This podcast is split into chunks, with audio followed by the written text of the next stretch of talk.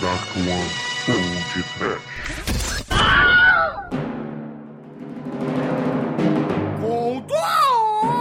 Conte! Com conta!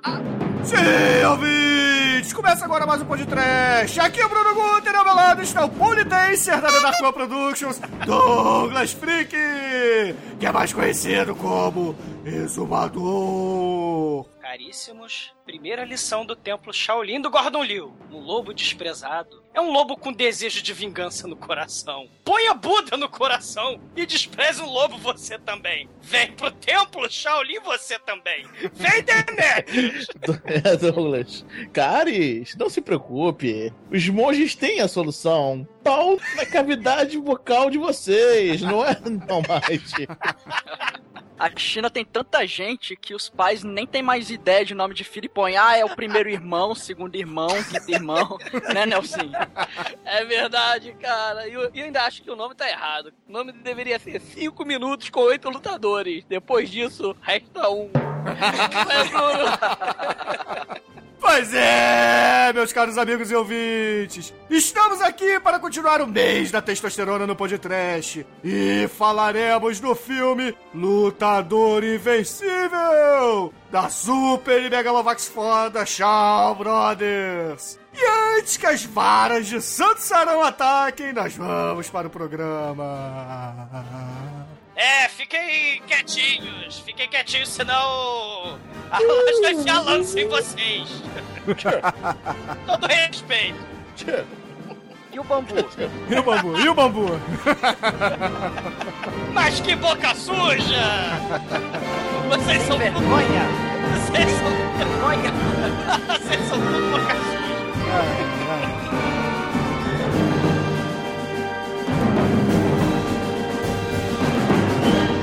I didn't play punta, kon.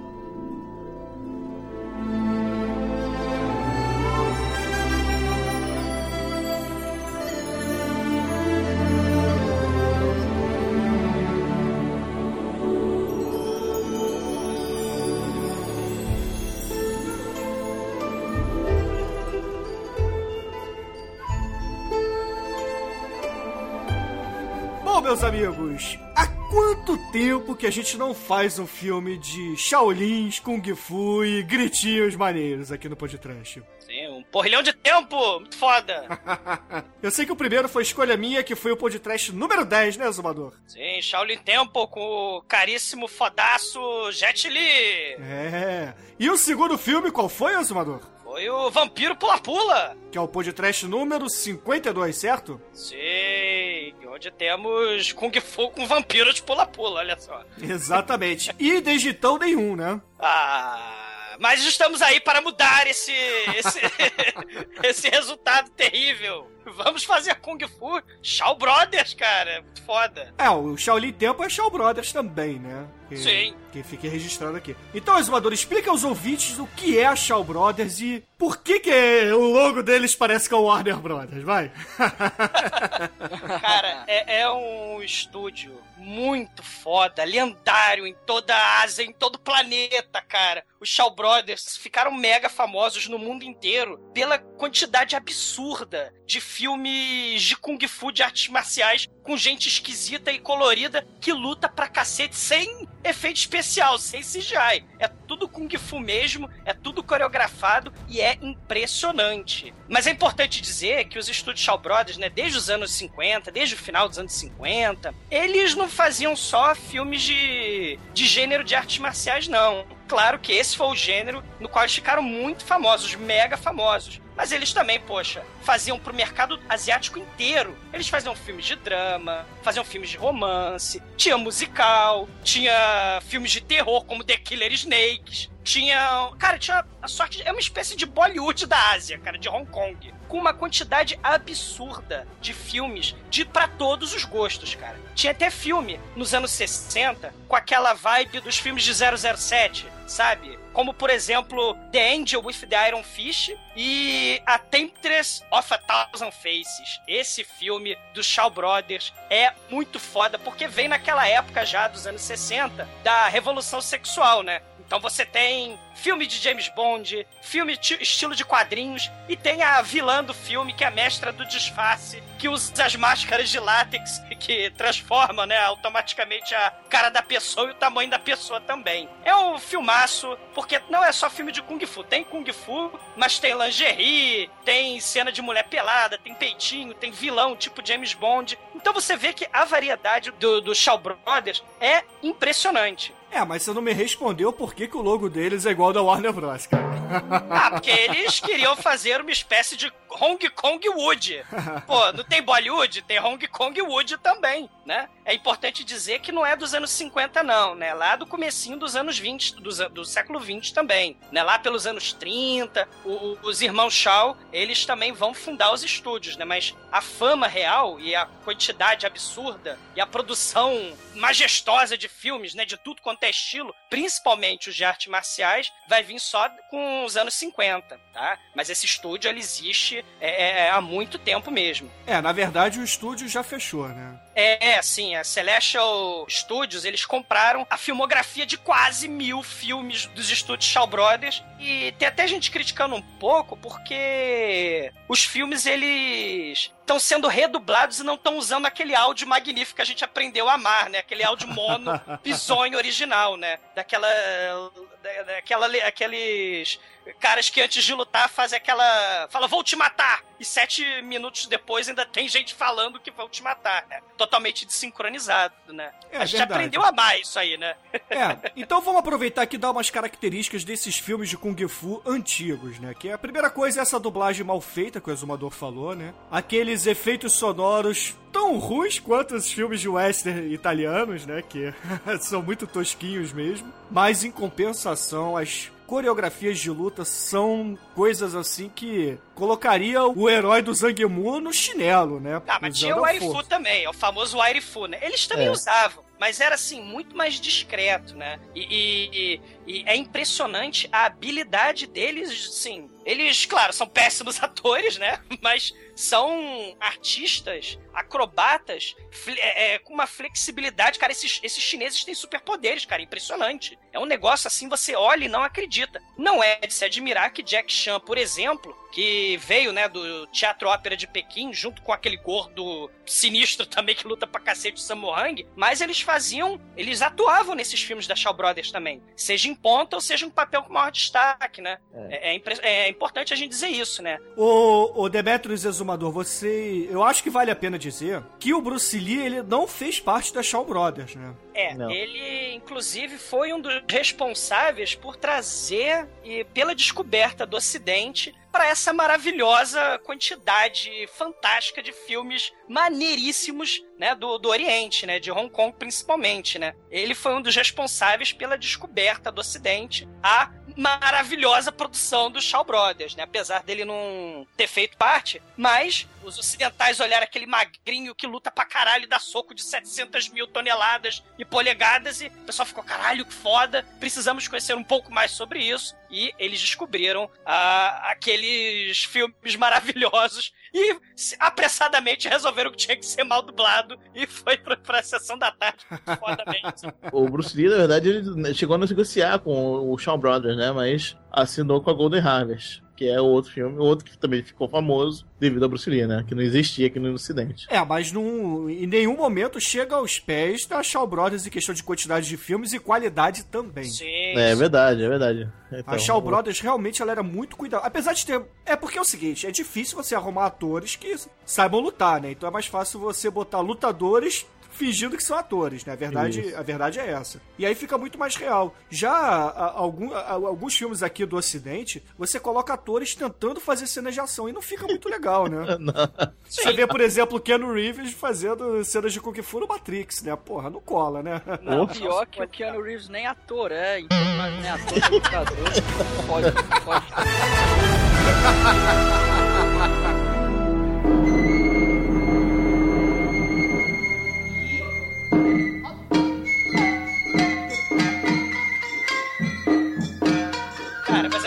Outra característica pô, maneira da gente falar também desses filmes da Shaw Brothers, né? E em geral, nos filmes de Kung Fu, maneiríssimos, é aquilo. São extremamente visuais, né? Então você deixa o roteiro de lado, claro. E são aquelas histórias que a gente já falou no, naquele podcast lá do, do número 10, né? O tal do Ushia, que é a história de um protagonista que sofre um revés absurdo no começo do filme, ou no começo da história, e, e ele vai para um templo, ou vai encontrar um mestre que vai ensiná-lo superpoderes marciais, e aí ele vai ficar mais poderoso. E aí ele vai conseguir se vingar, ou resolver o problema que ele sofreu logo no começo do filme. E, e claro, são filmes extremamente visuais, então quanto mais exótico for, tanto os movimentos, quanto as cenas de luta, quanto o figurino e as próprias armas, mais maneiro vai ser o filme. É, exatamente. George Lucas, um abraço, né?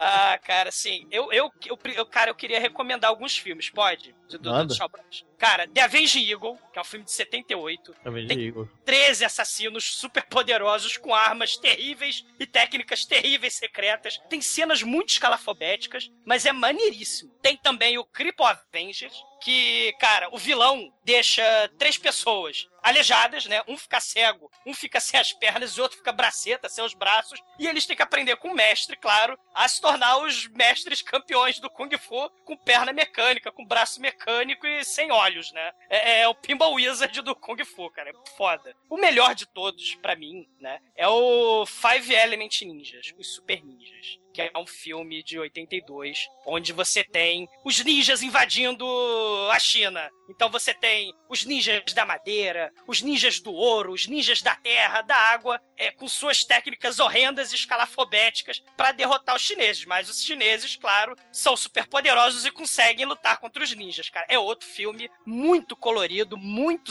muito esquisito, com lutas muito bizonhas também, né? Ah, cara, tem o 30, 36 Chamber from the Shaolins, cara, que é muito Sim. foda. Que a gente até citou no Shaolin Temple, né, no podcast número 10. Ah, o programa do Shaolin Temple que a gente fez faz uma, um bom apanhado, traz um bom apanhado de filmes e de referências que eu acho que os ouvintes podem escutar aquele programa para poder ter um pouco mais de background sobre esse cinema que realmente é, é bem interessante, né? Eu acho muito divertido esse tipo de filme.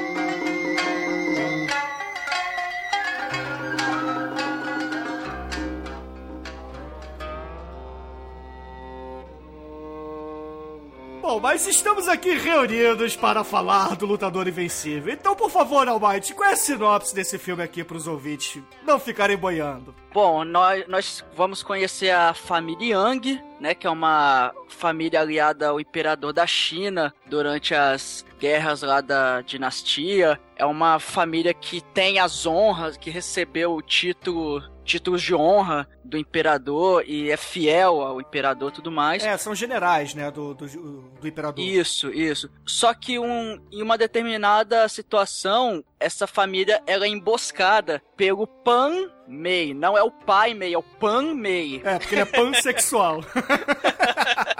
é, quem, isso não revela no filme, mas enfim. mas ele tem adoração pelo cajado, né, cara? É. E é, nessa, nessa família tem sete irmãos, e no caso, mais o pai, que são os guerreiros, né, da família. E esses irmãos e o pai, eles são emboscados nessa batalha e só dois irmãos sobrevivem, bem como as duas irmãs e a matriarca da família, que essas últimas não foram para a batalha, né? Só que o sexto irmão, que é, até eu brinquei na, na abertura, os irmãos não têm nome, é o primeiro irmão, segundo irmão, terceiro irmão, e então o sexto irmão, que é um dos sobreviventes, ele fica maluco depois que ele volta da batalha. E o quinto irmão, ele depois da batalha ele desaparece e em busca de justiça ele vira um discípulo num tempo Shaolin dos Lobos Banguelas. E ele precisa. E ele vai lá para descobrir o caminho de Buda, encontrar forças, aquela coisa toda, para poder derrotar o Pan Mei, que foi o traidor e matou a família dele, né? Mas será? Será que ele vai conseguir fazer será, isso? Será, será, será. Ah, meu Deus! o, o Demetrius, inclusive esse sexto irmão aí, que ficou leleque, ficou retardado, ficou Tonho da Lua, ele era é. para ser o protagonista do filme, né? É, é na verdade ele, é, ele era para ser, mas aí aconteceu o seguinte: esse cara era o, o Lelé E fica muito, muito Mas qual o nome né? dele? Diga, dê nome aos bois, por favor. É Alexander Fusheng, tá? É. é Xiu- Sheng, Xiun Sheng, né? Ah, seu mandarim me impressiona, Demet. Obrigado. Então, esse cara, ele começou a fazer muito sucesso em uns filmes, né? Da Shaw Brothers e tal. Alguns bons filmes, né? Os Cinco Mestres Shaolin, o Shaolin Temple ele fez, ele fez que a gente, que a gente já fez aqui da podcast e tal. Aí em 77, 79, cara, ele começou a sofrer um pouquinho, né? Começou assim, ele tava fazendo um mortífero espada quebrada, né? Aí tava pendurado num carro e caiu de cabeça. Blá. Aí foi trabalhar outro filme, né? Os heróis não, não, não choram. Quebrou a perna. Aí foi escolhido como protagonista do. que fez o grande sucesso, o primeiro grande sucesso lá na China, óbvio, né? Do Jack Chan, que era o Snake nas Eagle Shadow, né? Mas aí o, um dos Show Brothers foi lá e falou: não, não, obrigado. Bota esse cara aqui que é menos azarado. Depois de quebrar a perna, nunca voltou ao total, né? Nunca voltou ao normal totalmente, mas ainda conseguiu fazer outros filmes e tal. Aí foi morar onde morou, morou o Bruce Lee. Ele comprou a casa, né, do, do Bruce Lee, Aham. né? Onde o Bruce. Lee morreu, né? Exatamente, e 10 anos depois morre ele. Meu Deus! Você vê claramente que a culpa é da casa, né? Não do- Ah, é, realmente. Deve ser a casa do Hellraiser ali, cara. Ele tava filmando o filme que ele tá falando hoje, esse filme de 83, esse pode É, o, o Lutador Invencível, ele tava fazendo É, esse filme. exatamente. Ele tava fazendo esse filme. Aí ele morreu. E por isso que o personagem dele não aparece mais ao longo do filme, né? Exatamente. E, e o terrível de, de dizer, cara, é que a filmagem, né, pra fazer a produção desse filme foi terrível justamente por causa disso, né? Ela parou por vários meses e foram alterando o roteiro ao longo das filmagens, né? Então você vê que o, o- até porque no final do filme, o Shang Fu, né, o sexto irmão, ele ia brigar com o Pan Mei também, né? É, mas aqui eles reescreveram o roteiro, né? E deram Uhum. mais destaque pra oitava irmã, né? A oitava irmã passa a ter mais destaque no, Isso, é a isso partir aí. da metade do filme pra lá, né? Quando ele já tinha morrido. E, Aham. e- e o bacana é que o roteiro, assim, foi costurado por causa disso, mas você, assim, quase não percebe. E eu acho que ficou até uma história bem legal, ficou bem interessante, É, né? ficou bem interessante que não ficou óbvio, né? Assim, óbvio, que, óbvio que os dois irmãos iam lá pra pegar todo mundo. Mas de repente o irmão some, né? Porque não tá bem no filme. Então é muito maneiro isso. A, a Rutinha vai vingar o Tonho da Lua, cara, é muito foda, hein? Cara, coitado desse sujeito, cara. Realmente, o cara realmente é, sofreu, cara. É, tinha tudo pra. é, é, tinha tudo pra ver um vídeo de Jack Chan esse cara no lugar e tal, fazendo sucesso até hoje, mas infelizmente.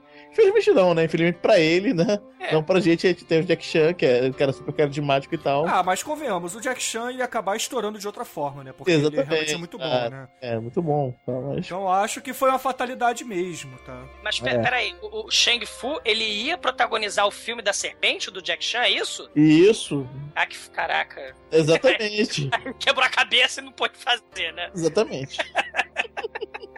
Não, ele quebrou a perna. A gente tinha quebrado a cabeça já. Bom, então, é então agora é a hora de eu gastar um pouco do meu mandarim, né? Porque eu vou dizer aqui qual é o diretor do filme. Que é o. Vamos lá. Tia Liang Liu. Yeah, muito bem, Bruno. Saúde. Caraca, tão bem no mandarim, cara. Tá, tá, tô, tô muito bem. Que, porra, além de diretor, roteirista, ator e diretor de coreografia, né, de artes marciais, etc., ele fez as coreografias todas do Drunken Master e do Bad Monkey e do Jack Chan, né, cara? Que é coisa muito foda. Que. É, é. E ainda no elenco do filme, a gente precisa dizer também que o Gordon Liu tá lá, né, cara? Que porra, quem não sabe quem é o Gordon Liu, cara, merece levar uma moca, porque ele é o pai Mei, cara. Ele é o pai Mei do Kill Bill e, claro, o líder dos Crazy 88, né, cara? Que é É, coisa muito exatamente. foda, cara. Sem contar que ele fez também o 36 Chamber of Shaolin, que é um filmaço também, né? É, exatamente. Também, também na, na minha lista top, top 10 Shaw Brothers. Exatamente, cara, exatamente. Fora que o próprio Pai Mei, né, foi um- uma figura mitológica que dizem que existiu na, na China ancestral, vários séculos atrás. É um ser de puro poder, né? Um ser muito poderoso que foi devidamente homenageado tanto por Shaw Bro pelos Shaw Brothers quanto por Quentin Tarantino no Megalovax foda que o Bill Volume 2, né, cara? Muito bom, muito bom mesmo. E, porra, o Tarantino mandou muito bem colocando o Gordon Liu pra fazer o papel, né, cara? Porque, Sim, porra, é. é uma homenagem foda, cara. É uma homenagem muito foda. Aliás, tem uma trivia que o Tarantino ia dublar, fazer aquela dublagem vagabunda, palavra proibida, né? De, de, de filme de Hong Kong, Shaw Brother, né? Mas aí des- desistiram da ideia e o Gordon Liu ficou falando em chinês mesmo. Não teve redublagem em inglês vagabunda do Tarantino em cima do Pai Mei. O, né? ta- No- o no- próprio Tarantino ia dublar? O próprio Tarantino ia dublar o Pai ah, Mei. cara, porra, o Tarantino deu mole, cara. Pô, ia ser muito foda. Talvez na versão do diretor, será que tem isso, cara, como extra? Pô, ia ser maneiro, né? É, mas a, a ideia foi abandonada, mas essa ideia é muito forte. Ia ser muito foda, cara. Porra.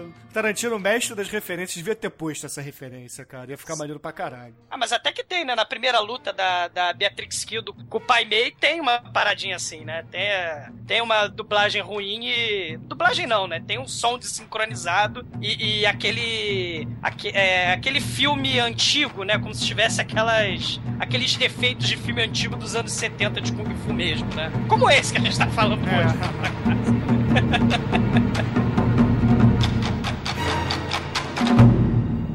td1p.com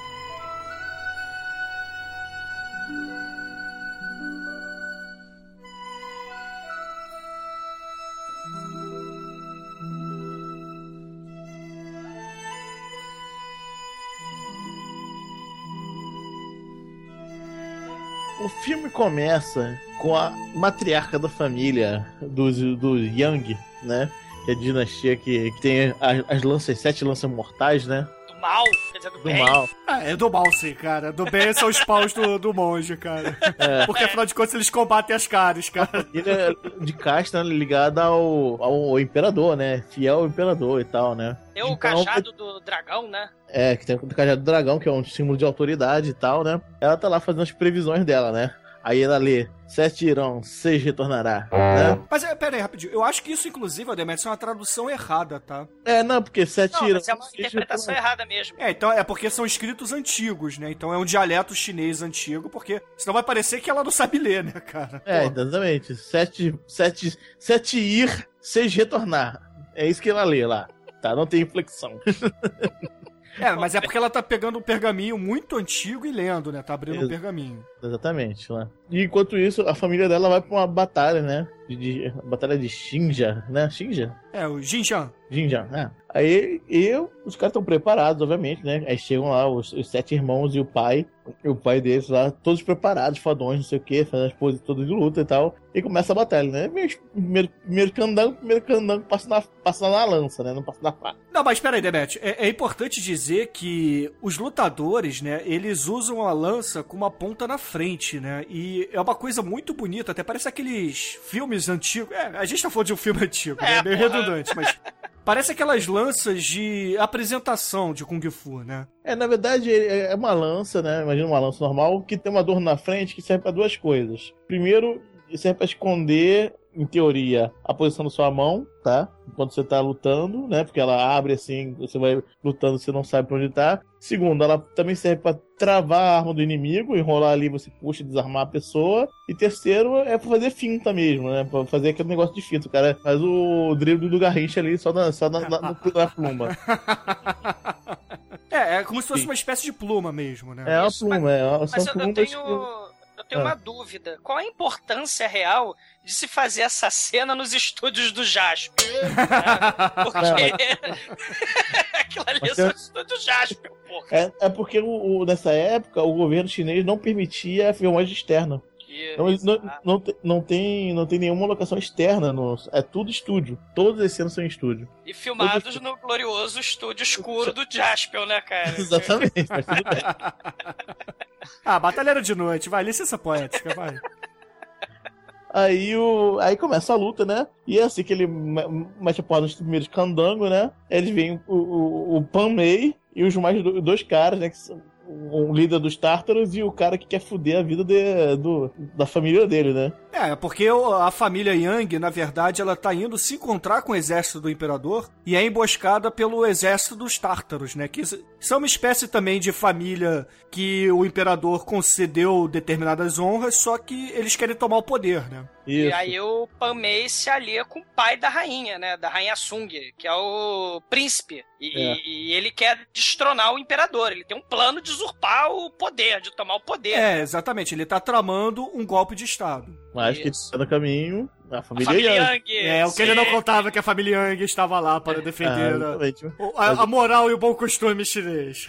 Mas assim, eu queria que você, se você pudesse falar um pouquinho, que eu achei muito foda, porque a gente jogou RPG, né? Quando a gente era moleque. Aham. É, é, eles são, sei lá, fighter nível 10, né? Cada um com sua lança, e, né, os sete irmãos, e tem o pai, né, que, que usa, sei lá, um halberd, né? É, que um halberd dourado, invencível do mal, né? Cara, é muito maneiro, realmente. É é um halberd, assim. É um halberd, pra quem não sabe, é uma lança com uma peixeira no final, assim, curva pra, pra um lado. Assim, é, é tipo um. É uma lance com uma cimitarra na ponta. Isso, cimitarra. Foda, Isso aí que eu queria. né? As lanças são normais, mas a cimitarra é sensacional. Aí o. Aí começa a, a porradaria e tal. E aí aparecem os três líderes, né? E tem uma barraca atrás, de- atrás deles, né? Aí os três en- entram na barraca e o- os caras da lança, né? Os, os irmãos vão lá. E cercam a barraca. Ah, mas eles não sabiam que não contavam com a astúcia do Tomei, né? A barraca explode, aí um fica cego, perde os olhos, outro fere o braço, o outro fere as mãos, não consegue mais agarrar. E, e- e o resto tá mais ou menos, assim, tá mais, meio baqueado, né? E aí de trás da barraca, a barraca, na verdade, é a grande barraca do palhaço, né? E sai 200 mil, A barraca é do Trapalhões, cara, tenho certeza. Cara. cara. Sai os do é, cara. Cara, saiu 150 chinês de tártaro, né? Tártaro muito bem representado por suas peles de, peles de animal, né? Não tá vestido igual chinês, né? Crepom, né? Pro- é, exatamente. Muito bem representados, né? E, e começa a porradaria e tal. Eles estão feridos, mas alguns estão estão indo bem. Um tá com a barriga ferida e tal. O primeiro irmão é o primeiro aí, né? Começa a guerrear e vê um tártaro com, com a arma mais mortífera do mundo. É, o- é o que é o cajado de pau de preto velho, cara. Ele, ele enrola, assim, ele é longo e enrola não fica na lança.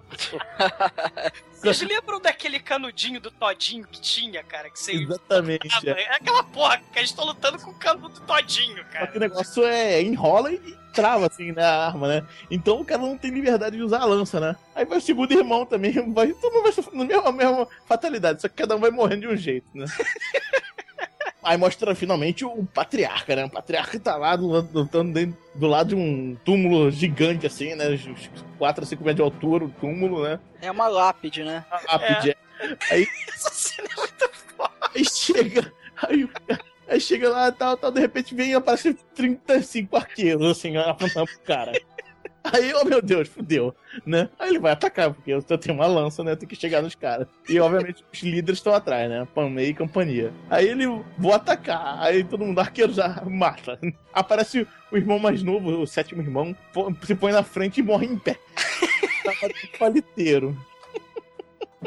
Cara, É ele fica igual uma, um bonequinho voodoo, cara. cheio de flecha, assim. Não, na verdade, ele morre como o Chaves fica assustado, né? Porque ele fica congelado. em pé. É por aí.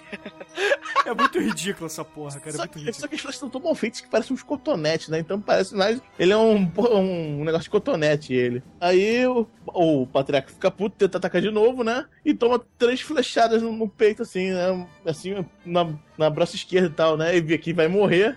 Aí ele faz a coisa mais digna. Ele pula até o topo do, da lápide, enfia a cabeça, destrói o cérebro e cai do lado da lápide e morre em pé também, segurando a lápide, assim. Na pose, na pose do Peter Pan, praticamente, assim, né? Em pé, assim. Cintura segurando a lápide. Morri, mas tô, tô fazendo a pose do Peter Pan. Cara, eu não entendi por que, que ele se matou. É, ele ia morrer, pô. Eu morri, então eu vou morrer, morrer de uma morte digna, cara. Não Por que, cara? Por que, que ele se matou e ele não levou alguém junto, cara? Porra. É, Mas ele vai morrer, cara. Não tem jeito. Logo ele vai Sabe? fazer isso pra, pra, pra morrer da forma que não que o inimigo obriga. Eu vou fazer isso porque eu sou foda eu vou morrer do meu jeito. Aí pula Exato. 5 metros e enfia a cabeça na lápide, cara. Não tem muita lógica essa morte, cara. Não tente entender, Bruno. Não dá pra entender. É Cara, ele não ia conseguir enfiar o saco, porque o saco dele é de ferro, porque saíram nove filhos dali, né, cara? E nisso, nosso- o quinto irmão, né, que é o, o, o sexto irmão que tá maluco, volta pra casa, né, consegue arrum- arrumar o caminho de casa. Quinto irmão, que é o Gordon, Gordon Liu, continua sendo perseguido pelos Tártaros e companhia, né. E aí, E aí ele consegue fugir, né? Ele se embrenha no mato, É. some e o outro irmão vai pra casa vai pra casa. E- De- Very deranged. virar a Torre da Lua, né, cara?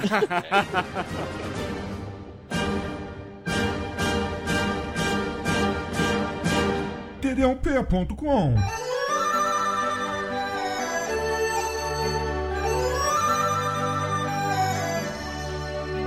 irmão chegando na casa realmente uma cena inesperada do filme. Porque ele realmente vira Torre da Lua, ele fica maluco. Ele chega, tá todo mundo parado esperando ele. Quando ele chega, ele é aplaudido. Aí a mãe fala: E aí, meu filho, como é que foi a grande vitória? Quantos caras você matou? E ele, totalmente com a cara de doido já. Primeiro ele sai atacando a mãe, que já começa a mostrar quanto louco ele tá. Aí o pessoal consegue separar ele, já vê que não tá com- que ele não tá muito bem e continua perguntando: "Como é que foi a batalha? Cadê seus irmãos?"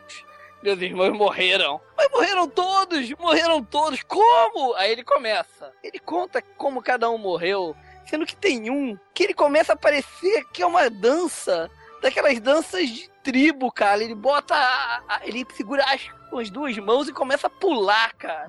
É muito estranho, cara, sem a mínima lógica. Não, e ele parece o, o Coringa, o Why So Serious, né, cara? Que ele começa a rir que nem um louco. É, tá rindo e tal, atacando as pessoas, é muito foda. começa a descrever cada morte, assim, rindo e, e de de uma forma até meio sádica e detalhada. Ah, o, o segundo irmão, ele foi partido no meio. o terceiro, ele tomou 50 flechas na cabeça. O cara, é, é- é tenso, bicho, é tenso. E tem outra coisa interessante também, né? Uma coisa importante de todo filme de Kung Fu é tipo história de super-herói de história em quadrinho, né? Assim, ninguém te zoe, né? Ninguém começa um diálogo. Toda cena em que os personagens vão se apresentar tem que dar porrada um no outro, né? Esse É. filme, aliás, é cheio de cenas assim, né? Oi, tudo bem? Porrada, né? E uma coisa que a gente tem que falar também, que toda vez que aparece um ator pela primeira vez na tela, vem o, o crédito dele ao lado da- do rosto, né? Saca aquelas legendas do, do Jasper do Changeman pra mostrar o monstro espacial que tá chegando no episódio? aparece a legenda em mandarim, personagem que aparece pela primeira vez no filme, né? Só que você não lê mandarim, você É. fica sem saber que é um monstro, né? É, você sabe que é alguma coisa importante, né? Mas, enfim, né? É bom avisar que é um personagem novo, que é todo mundo igual.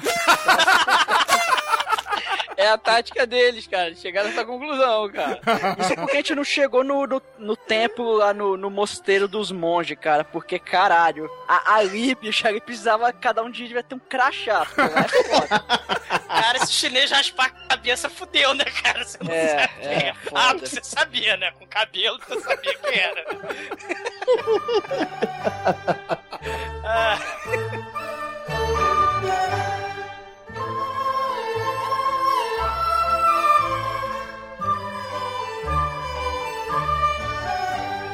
Aí o que que acontece, né? O Panmei tá perseguindo a família Yang, ele, que, ele resolveu que ele vai destruir a família Yang, né? Então ele matou a família toda praticamente lá no campo de batalha, né? No- nos estúdios Changeman, que o Demet já falou, e ele resolveu perseguir os sobreviventes, né? Ele sabe que alguém tá lá dentro da casa Yang, né? Ele não sabe que o Tony da Lua voltou, que o número 6 voltou, mas ele resolve invadir de qualquer jeito de sola, e os outros asseclas dele, os outros capangas vão perseguir o Gordon Liu, né? O quinto irmão. A mãe impede que tenha uma revista completa na casa Yang, na casa do clã Yang, né? Ele- ela não deixa, ela fala, ó, ele não tem ninguém aqui, meu- meus filhos é, é, morreram todos, né? Mas fique sabendo, fala pro imperador, já que você tá dizendo, né? Acho que ele forjou um documento, não foi? O Panmei? Não, é o seguinte, ele chega, manda o caô pro imperador dizendo que a família Yang se negou a se juntar ao exército. E aí, com essa notícia, o imperador acredita que eles são traidores e dá um decreto de prisão pra todos eles. É, isso, aí. e É, e aí ela tem que testemunhar, né? Ela tem que se apresentar lá pro, pro imperador, Isso. só que os, os filhos, né, e- são procurados, né? E aí ela descobre, por intermédio do Pan Mei, né, que o quinto irmão, o Gordon Liu, talvez tenha sobrevivido. Ele sabe que o sexto irmão e o quinto é, sobreviveram estão é, fugidos, estão sendo procurados, né? Estão foragidos. Pois é, a Rutinha e a Raquel estão cuidando do Tonho e da Lua lá dentro, né? E, e a matriarca não deixa, impede que o Panmei entre, né, na, na casa e faça a revista completa, mas ele fala, ah, eu vou, não vou deixar ninguém entrar, ninguém sair, né? Ele faz uma vigia total, né, e coloca um monte de capanga na cidade inteira, impressionante, todo figurante é vilão, é impressionante naquela cidade, né? É um negócio assim, assustador. E ela fala: Não, não se preocupa, não, seu pai meio. Eu sou fiel ao imperador. A gente ganhou até o selo ISO, né? De, de aprovação do imperador de qualidade, né? É, A gente, a gente ali, tá ali na parede, tá o carimbo. A gente pode deixar que a gente é fiel ao imperador. A gente, assim que eu ver, se tem algum irmão, né, algum, algum irmão, algum filho meu, se vier aqui, se ele for culpado, eu vou levar pessoalmente até o imperador. Inclusive, eu sou amigona do, do imperador, ele me deu até o cajado sinistro do- da cabeça de dragão do inferno. Né, que é para punir os malditos. Ela até fala isso, né? E pede pra ele, põe esse daqui pra fora, seu Pamei. Aí o Pamei sai, mas deixa os soldados vigiando. E enquanto isso, uma quantidade absurda de, de, de bandidos, de tártaros, vai perseguir o Gordon Liu. É, ele chega na casa de um caçador eremita e ele acaba é, chegando lá por acaso, né? O, ca- o caçador nem tá em casa, aí ele começa a, a Tá se ferido, alimentar, né? Cuidar da, Fudido. É, ele vai cuidar dos seus ferimentos, aquela coisa toda. Aí chega o caçador, vem aquele embate todo, aquela coisa toda. E o, o- o Gordon Liu acaba falando assim: olha só, eu vou me vingar, eu vou vingar, vou, vou para cima dos tártaros, aquela coisa toda, vou dar porrada em todo mundo. E o caçador já é um cara um pouco mais pé no chão, né? Ele fala assim: não, toma cuidado, não faça isso. Não, mas calma, Bruno, calma, porque lembra aquela característica comum de todo filme de Kung Fu? Assim que eles se veem, o que, que eles têm que fazer? Eles, eles têm que cair na porrada. Ah, mas é porque filme de Kung Fu, aperto de mão é cair na porrada, cara. Exatamente. Tá, aí eles apertam as mãos em estilo Kung Fu, né? Que leia aí, cai na porrada. Cara, todo o elenco sabe Kung Fu, é impressionante, né? Todos os Até a atores. mãe, cara. Até a mãe velhinha sabe. Luta pra caralho, inclusive. Exatamente. Não, mas aí o que importa é que chegam os tártaros na casa do caçador e o caçador ele resolve defender o Gordon Liu e fala assim: vai pela minha passagem secreta, né, porque afinal de contas eu tenho a cabana, mas debaixo da minha cabana tem a passagem secreta que vai parar do outro lado do universo. Ah, Bruno, isso aí é o clichê de, de todo filme de ação, né? O túnel, túnel secreto, né? O túnel Skyfall, né? Pra É. ser mais exato, né? O todo, é, é o clichê, né? De filme de ação que tem o túnel, que no final das contas é batata. É 100% das vezes o túnel vai desabar. Ou ele desaba porque caiu um chinês em cima dele, ou ele explode. É, é batata. Todo filme de ação que tem um túnel, essa porra desse túnel vai desabar. Não É, tem é escapatória. É, aí no fim das contas, o, o chinês caçador, ele acaba se sacrificando pra salvar o Gordon Liu, né? Porque ele segura o exército e eh, desmorona a entrada do túnel em cima dele e do exército tártaro. E o Gordon Liu consegue fugir, né? E aí o Gordon Liu, ele começa a perceber que ele tá errado. Que ele tá agindo errado, ele não pode ser imaturo assim. Quebra a ponta de sua lança e parte pro templo Shaolin, né? Pra ter a sua redenção. Pra ter, na verdade, nem a redenção, né? Ele, ele parte pra ter a sua limpeza de alma, né? O seu banho espiritual renovado, né? Ele precisa encontrar com Buda, né? É, só Ele que meio tem um que vai refletir pra esperar a hora certa de agir. É. Só que tem um problema, né? Ele vai, na verdade, com um intuito de vingança. Ele quer destruir o Panmei. Então ele vai com um ódio no coração. E todo mundo sabe, né? Porque todo mundo vê esses filmes de Kung Fu há 30 anos. Todo mundo sabe que você tem que ter paz de espírito para ser um monge lutador super poderoso foda, né? Você não pode ter ódio no coração. Você tem que seguir os caminhos do Buda, né? E por aí vai. É, que quem ele- escutou o podcast número 10 sabe que você não pode comer carne, não pode matar ninguém, não pode comer a filha do abade, etc, né? Exatamente, exatamente, né? Pode destruir o porra do Mokujin do lobo, né? é muito foda isso, né, cara?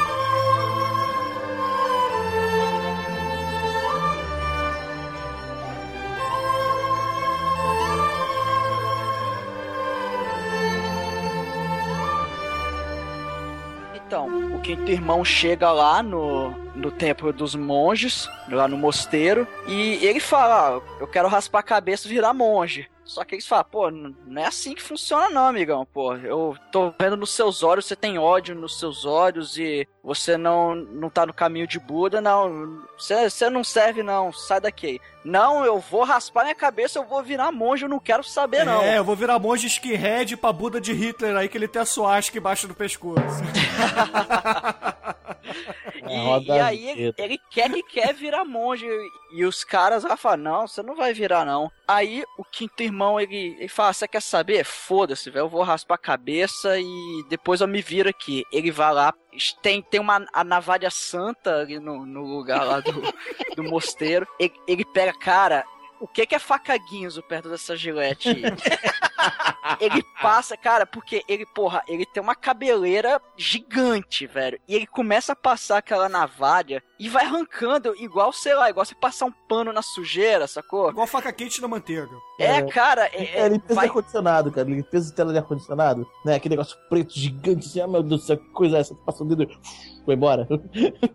É mais ou menos isso. Ele vai passando a navalha na cabeça dele e vai raspando o cabelo e tal. Aí quando ele termina de raspar tudo, ele pega umas tipo umas madeiras com a ponta em chamas e marca a cabeça dele, que até um, um, pouquinho antes mostra um monge marcando na cabeça dele, desenhando, né, letras, letras Curirim, né? Né? É que nem o Curirim. É, é quase o Curirim. é, isso aí na verdade é um costume dos monges para dizer que você tá iniciado, entendeu? Isso aí. Então você tem que renovar essas marcas a, a tanto, de tantos e tantos tempos, entendeu? Então, eu não sei muito bem, né? Eu nunca fui monge para saber exatamente, né? Você não tem Buda no coração. É, eu não tenho Buda no coração e como carne vermelha, cara. Então nunca poderia ser um monge.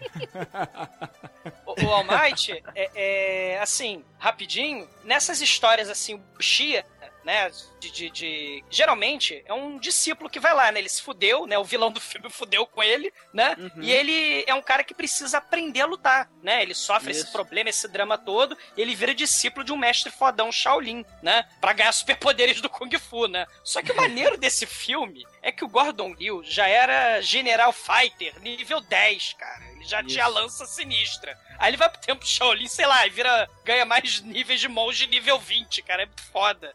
É, eu não diria nível 20, cara, mas ele vira dual class ali fácil, cara. É, é, é ele, ele pega claramente os feats de, de, de monge, aproveita de fighter e faz negócio novo. Ele vai ter que pegar feat cross class, cara.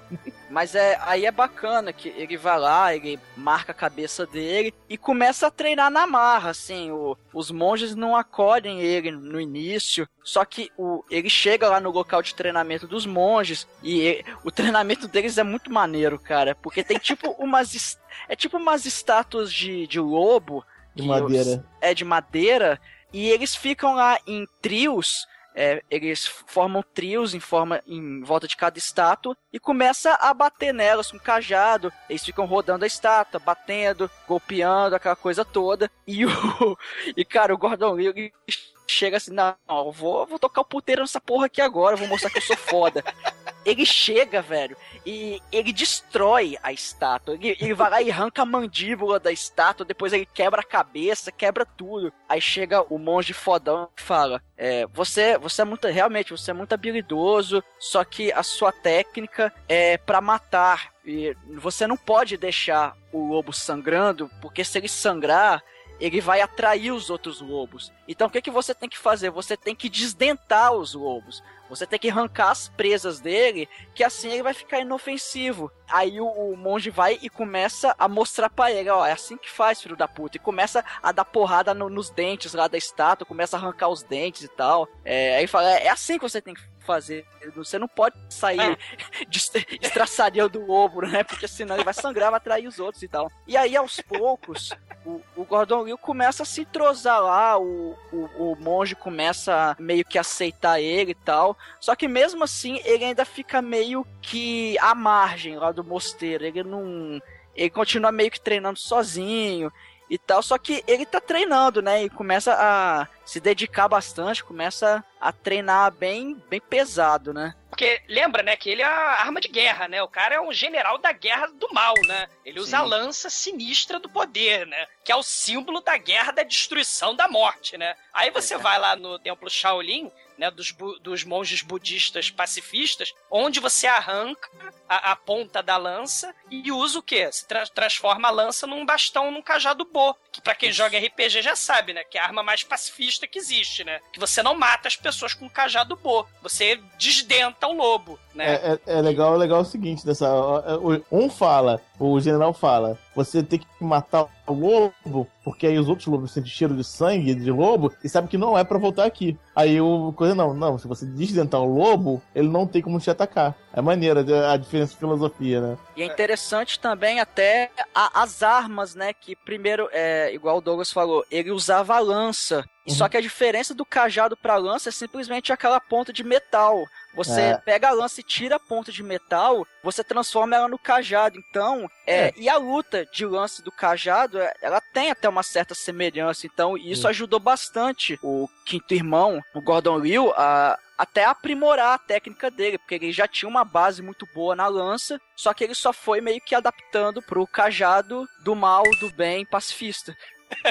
É maneiro, né? Você pega. O cajado seu do mal pacifista, cara, é Cara, isso? é, é, cara, você pega o cajado pacifista, você destrói as pernas do lobo, você desdenta o lobo, espanca o lobo, deixa ele roxo, faz purê de lobo, mas é tudo com misericórdia e com paz, né? Você não mata o lobo, você só, sei lá, aleja o lobo. Deixa ele paraplégico, porque ele não volta. Mas é tudo em nome de Buda. Pois é, cara, olha só, você pode. Você pode se defender, cara. Você só não pode matar a porra do lobo, entendeu? É, matar não pode, alejar. Alejar tá tranquilo, cara. Porra. Se você quis, quem quiser ver um complemento de técnica de cajado, procura um episódio da Xena que uma mulher ensina como, como destruir um centauro. Então, porque se- caso você encontre um centauro na rua, você vai, você vai poder pegar, sei lá, um cabo de vassoura e lutar contra o centauro. É bacana, é, ela fala, primeiro você acerta as pernas, ela tudo demonstrando num cavalo, né? Aí é, ó, primeiro você acerta as pernas, aí o centauro vai cair, depois você acerta na, sei lá, na têmpora, ele vai ficar inconsciente, depois você quebra o pescoço dele. É mais ou menos assim. Tudo com a santa misericórdia de Buda, Ah, né? claro, né? Sem muita dor. Misericordiosamente, tá certo.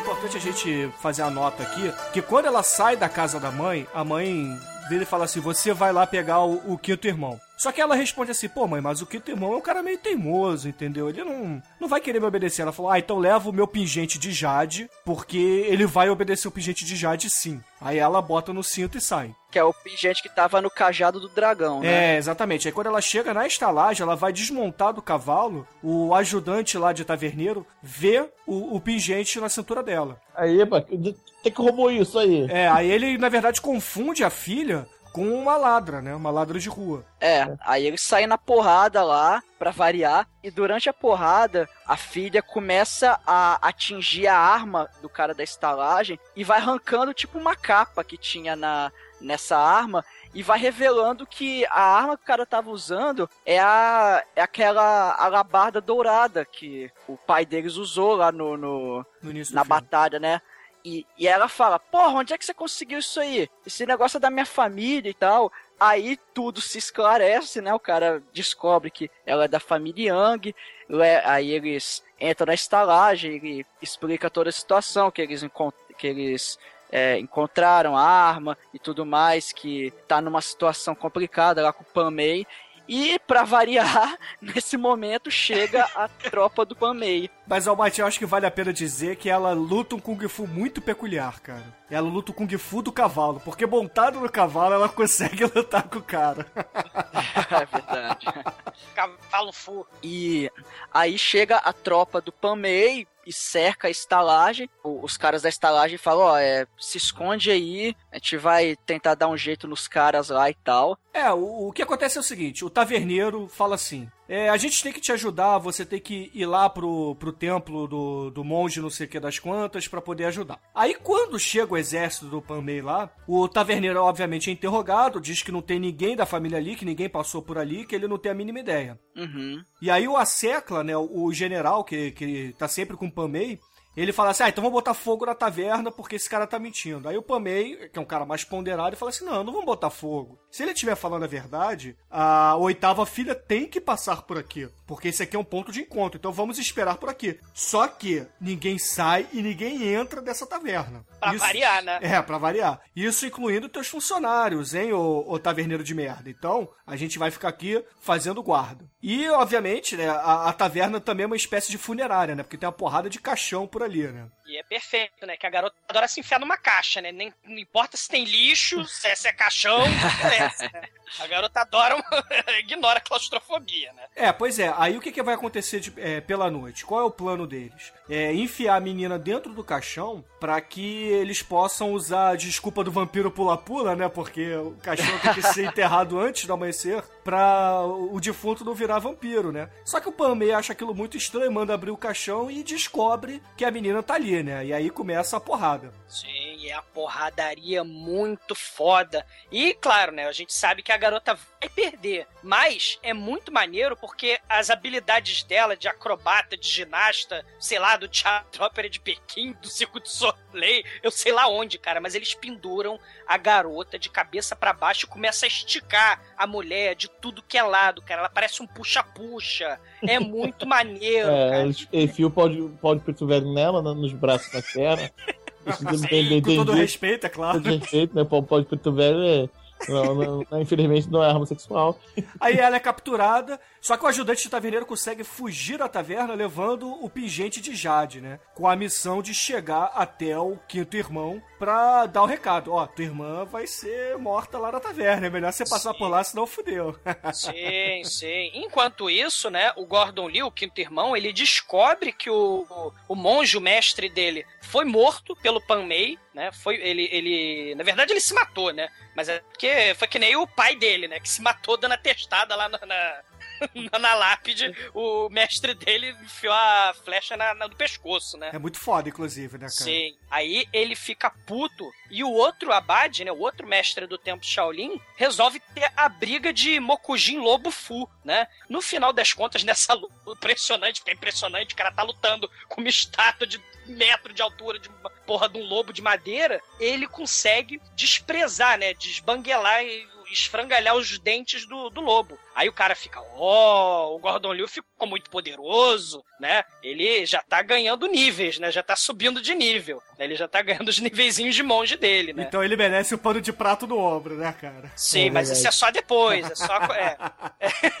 é só quando chegar o, o, o É, ajudante de estalajadeiro, ele chega no templo, né, semi-morto, falece, entrega o amuleto e fala que a irmã do Gordon Liu tá na estalagem, foi presa pelo Pamei. E aí é foda, né? A gente tá chegando ao clímax do filme, né? Porque Gordon Liu, quinto irmão, precisa salvar a irmã, precisa salvar a reputação do clã Yang, ele precisa derrotar o Pan Mei de uma vez por todas, só que isso tem um problema, né? Isso vai contra as leis pacifistas do Templo Shaolin, lá do Clube dos Lobos Banguelas, né? Você tem que ter equilíbrio, tem que ter paz de espírito, né? O budismo é o caminho do meio. Então ele não pode sair por vingança, porque isso é contra a lei. E aí, quando ele vai sair mesmo assim, ignorando as leis do templo, nós temos uma das melhores lutas de filme de artes marciais, Shaw Brother, de todos os tempos, cara. Essa luta é muito foda.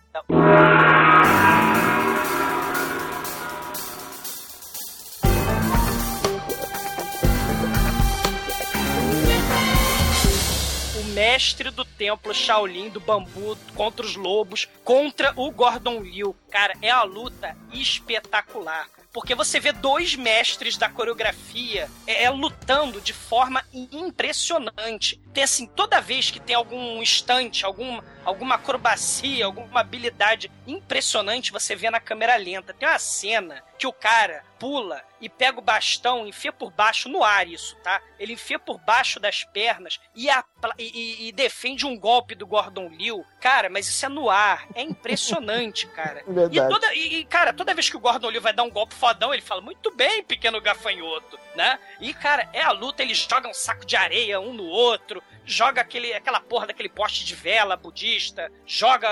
Ficam, é uma dança. É uma dança de lanças de cajado. É impressionante. E no final das contas, o Gordon Liu, ele realmente atinge a paz de espírito e equilíbrio, porque ele desenha, né? Ele é da família Yang, faltava o Yin, né? Aí ele desenha o Yin e o Yang no chão, né? E aí ele tem o, o, o, Ele desenha com o cajado boa, né? E aí ele realmente vira o mestre Shaolin supremo. Ele derrota o seu antigo mestre, né? Ele de pupilo passa a ser mestre. E nós temos um outro clichê maravilhoso que todos adoramos de filme de Kung Fu, né? Que é o, o discípulo superando o mestre. E aí, o mestre, como o Bruno havia dito, entrega o pano de prato né, pro, pro discípulo.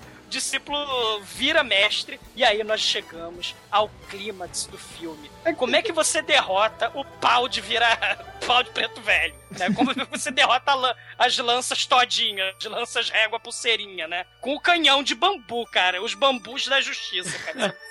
Isso é muito foda, cara. É muito foda. Porque o Kittermão, na verdade, ele desce com a carroça, né? Como o exumador disse, ele desce pela ladeira, correndo, né? Chega na taverna, bate na porta e fala: Ó, oh, eu tenho uma entrega de bambu para vocês, né?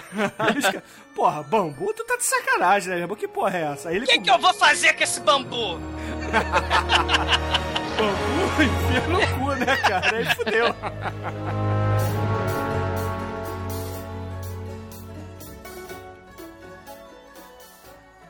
é muito foda essa cena. Pra variar, né? Esse, esse final desse filme é espetacular, galera. É muito foda. É a metralhadora manual de bambu. E ele pega os bambus, não é, cara? Ele, ele vai derrotando as lanças, porque as lanças prendem no bambu, mas as, ele, ele, entorta os bambus e os bambus saem lascas, saem faíscas, né? Faísca não, sai lasca, né? Não é só lasca. É, o problema é o seguinte, é que o bambu é oco contra as armas todas, né? Então, quando o pau de preto velho aperta, o bambu quebra, né? E vira um monte de farpa maldita e macabra e pode escapar do, do aperto, né? Ele usa essas farpas, na verdade, como lâminas, né? E começa é. a perfurar todos os inimigos e vai matando um a um, né, cara? O que é parada muito foda, porque ele destrói um exército inteiro com uma carroça de bambus, cara. É muito maneiro, cara. Ou a aerodinâmica carroça de bambu, né?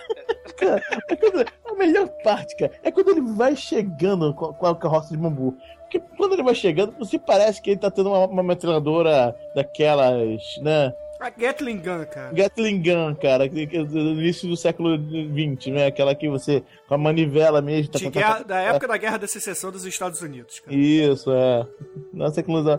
Aí, mas quando, você, quando ele anda, chega perto, você vê que é bambu mesmo, cara. É muito foda. Não, e é muito maneiro. E aí ele finalmente entra na estalagem, né, cara? E aí você vê que o Panmei é um cara muito criativo, né, cara? Porque ele não faz um castelinho de baralho, né, cara? Ele faz um castelinho de caixões, cara. Sim, é o counter do bambu, né? É o counter do bambu, é a pilha de caixão, né? Com a meia em cima. É impressionante. Você vê que filme de Kung Fu, importante é escolher a arma. É, mas a pilha, que é, é importante dizer que não é uma pilha qualquer, ele faz uma pirâmide, né, cara? E, cada, e dentro de cada caixão ele bota sempre um capanga dele, né, cara? E é, ele fala assim: olha só, você vai ter que lutar comigo e a sua irmã tá dentro de um desses caixões aqui. E aí é tipo a porta dos desesperados de Serginho Malandro, né, cara? Porque cada vez que ele abre uma caixa de defunto, né, cara, pode sair o prêmio ou pode sair um bicho fantasiado, né, cara? E é, para variar, outra cena inesquecível, né, cara? É muito foda, porque é, é, é, é neguinho pendurado em cima de um caixão, se equilibra... eles estão lutando, se equilibrando em cima de um caixão, né? E, e, e, tem a cena que o Gordon Liu, ele cai da cambalhota e cai no chão, sem corte, ele caiu, sei lá, de 7 metros, cara, de verdade. É impressionante. Cara, não é impressionante, cara. É impressionante mesmo. Cara, é muito foda. E aí ele consegue salvar a menina, né? A, a oitava irmã tá amarrada, amordaçada, tá fudida. Ele consegue jogar ela no chão também, né? E aí tem uma das coisas mais fodas de todos os tempos. Ele pega a irmã dele, amarra nas costas e luta contra um exército de capanga com uma mulher amarrada nas costas. O cara é foda. O cara é muito foda, cara. Só que Infelizmente, é o exército, né? É, exatamente. Aí, aí finalmente o pau de preto velho começa a pegar os braços e perna dele, né? Pega um, pega o outro e tal. Aí daqui a pouco você vê que ele tá fudido, né? Vai, ser derrotado miseravelmente como qualquer outra pessoa que enfrenta o pau de preto velho. Né? É, mas eu acho que a gente tem que ressaltar aqui que ele é uma espécie de cavaleiro negro do Monty Python, porque ele vai perdendo um braço, uma perna, outro braço e continua lutando bravamente. Cara. Exatamente, é, não, ele nunca para. Prender uma mão, uma perna, não quer dizer que ele parou, né? É, aí quando, quando finalmente dão um pin nele, né? Prende ele no chão, assim, de, de fato, assim, aí vão dar um golpe fatal, o que acontece? Muito foda. Os monges mostram por que são muito fodas, cara. Porque, porque eles estão certos, cara. Porque os monges. Monges invadem o lugar com a estátua de lobo gigante, cara. Aerodinâmica também, né? e começa a montanha como estátua de lobo. Aí começa a porradaria. Mais manias que eu já vi num, num filme de Kung Fu, cara, desse, cara. Cara, eles vão atacando. Mas eles vão atacando o quê? A boca, cara, das pessoas. Cara, eles vão enfiando a vara de bambu lá na boca da pessoa e desdenta as pessoas todas, cara. De várias formas criativas, cara. Os caras, obviamente, entram em choque, você perdeu todos os dentes da boca, né? Aí você entra em choque e você não ataca mais ninguém. Aí realmente é uma ótima técnica, né? E os bandidos começam a cuspir mentex, cara, de uma forma inesquecível, cara. É muito foda. Um monge que dá cabeçada no bandido. A cabeçada dele. Os dentes ficam presos na cabeça. Cabe... Cada um desenvolve essa técnica de arrancar dente, cara. É muito foda dos monges dentistas. Realmente, cara, é, caralho, eu não esperava, cara. Realmente, cara.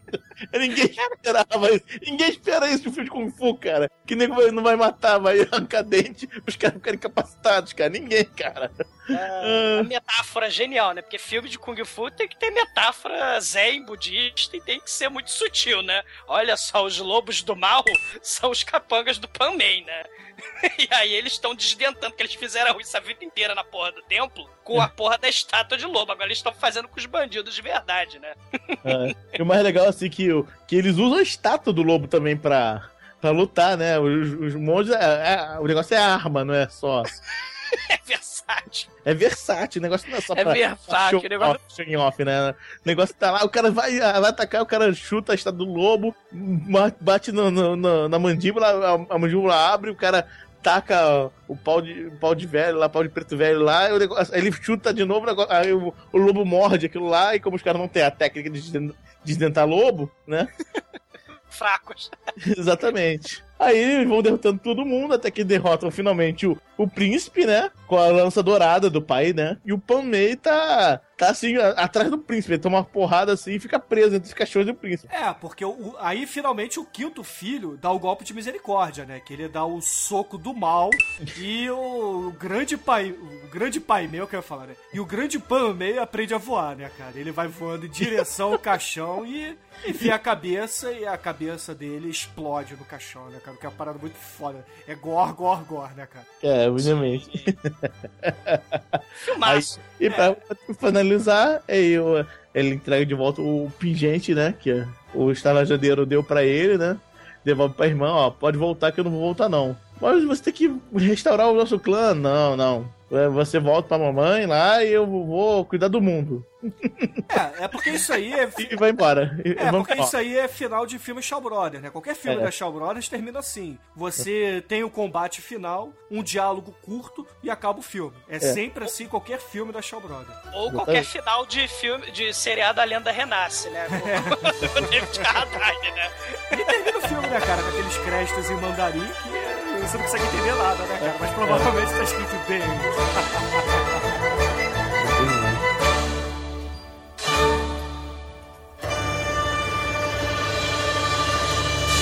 td1p.com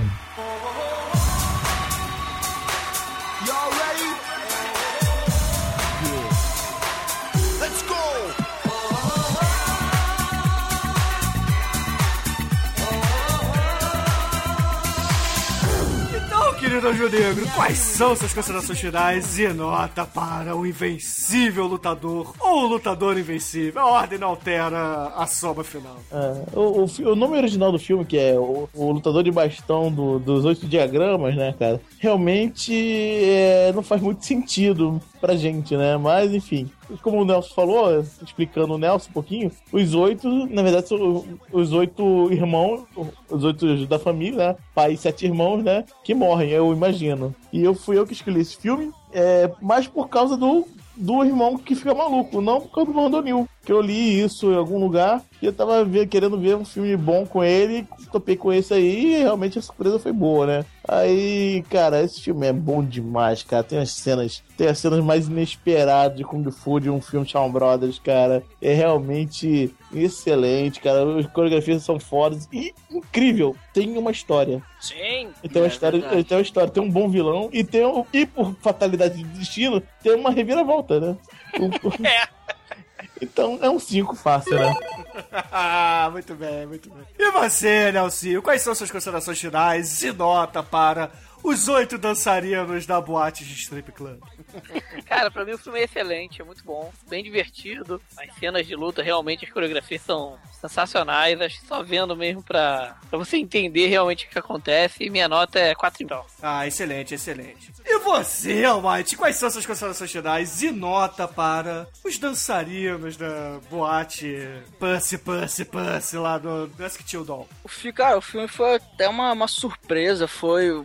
Porra, cara, as cenas de luta são fodas demais. E de brinde veio ainda uma história que, assim, não é nada espetacular, mas é uma historinha até bacana, até. O. Cara, as porradas são muito foda, velho. São, são muito, cara, muito bom, muito bom mesmo. O filme é divertido, ele é, ele é bem legal, tem as coisas trash, só que ele é bem feito, é, as coreografias são destruidoras, assim, foda demais. Cara, ah, vou dar 5, cara. Muito bom, Excelente, cara. Tem que, esse filme tem que assistir, tem que assistir sim. Ah, muito bem, muito bem. E você, meu querido irmão, qual é a sua nota para o lutador invencível aqui no Podcast? E claro, suas considerações finais. Cara, esse filme é um dos clássicos Shaw Brother Kung Fu, cara. Tu quer ver um filme Kung Fu des- desmiolado, mas com roteiro, cara? Vai ver esse, cara. É muito foda, cara. Tem, tem tudo que o Shaw Brothers pode produzir pra gente, cara. Pode no- no- nos oferecer, cara. Tem luta fantástica e maravilhosa. Lutadores impressionantes fazendo coisas absurdas sem defeitos especiais. Cara, tem armas esquisitas. Porra, tem, tem mulher saindo de dentro do lixo. Cara, tem, tem, tem a mulher dando porrada, porque isso é importante. Tem aqueles ensinamentos e lições de moral do templo budista Shaolin. Tem aquela história toda da- do crescimento do personagem, né? Aquela, aquele drama do começo de filme, a superação dele, os ensinamentos budistas, e depois ele se torna um personagem muito mais foda, muito superior, e ele detona todo mundo na porrada. E tem os monges dentistas, cara. Tem os monges dentistas lutando em cima de um caixão. Cara, é, é nota 5. É nota 5. Ah, muito bem, muito bem.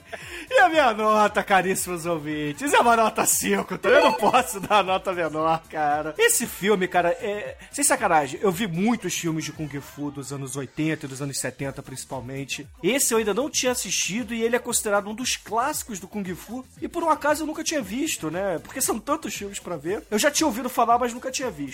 E, cara, sem sacanagem, é o filme com a melhor coreografia de porrada que eu já vi, cara. Porque, sem, sem brincadeira, eu acho que todos ali são lutadores excepcionais, cara. São excepcionais. Todos mesmo, desde a estalagem até a cidade, até o pescador, até o, o É. verdureiro, até a vovó que, que costura a almofada. Porra, todo mundo é muito foda naquele filme. Pois é, e, e como todo mundo é animal, cara, é animalmente foda, as lutas são espetaculares, cara. É, é um deslumbre, né, cara? Eu sei que é meio gay falar isso, é um deslumbre mesmo, cara. Todas as lutas são fodas demais, cara. E é, é estraga a gente contar muito das lutas, né? Você tem que ver pra acreditar. E com isso, a média do filme aqui no podcast foi 4.8, né, cara? Uma nota Sim. alta pra caramba, pra um filme de Kung Fu, né, cara? Dos anos 80. Pô, impressionante, cara. Nunca achei que a gente ia chegar num nível tão alto assim. Filmaço, filmaço. E eu tenho que agradecer ao Demetrios, cara, cara, por ter indicado esse filme aqui, porque, pô, parabéns, cara. Parabéns. Eu fazia tempo que eu não vi um filme de Kung Fu tão bom quanto esse, cara. Eu também, cara. Eu também fiquei, eu fiquei surpreso, cara, realmente, cara. Eu, eu,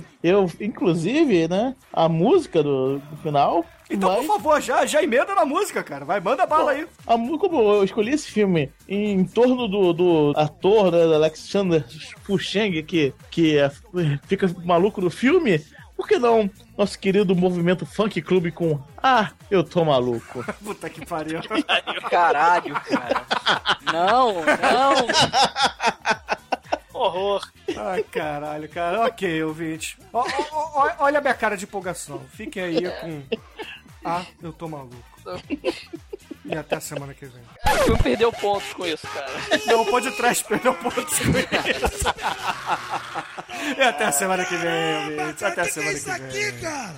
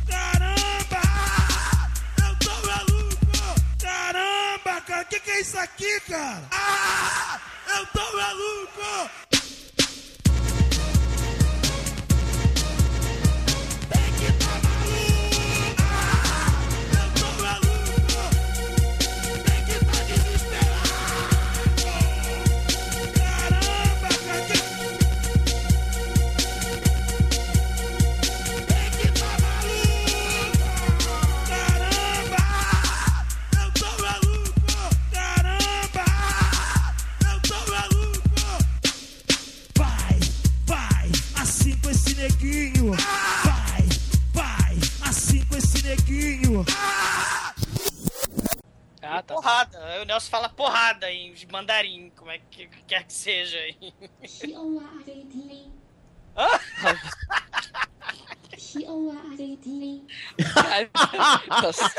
Eu quero pode aí, bicho. Eu quero ver. Procura briga, procura briga. Não, acho que o Nelson tem que falar isso aí. Vamos lá. Briga eu acho que é mais fácil. Não, olha só. Não, é tá bem bom, mais tá fácil. olha, escuta, Douglas. Tá, Isso é briga. É, tá, isso. Tá, tá, tá. tá, tá. É, Chihuahua. Eu acho que o Nelson ainda tinha que fazer aquele anterior, que era mais legal. que era o que era? O quê? Era porrada. Quan Chen Chong Chuan. Passou. Era isso aqui, ó. Viu? É quase fácil. É muito parecido com o que você falou também. né?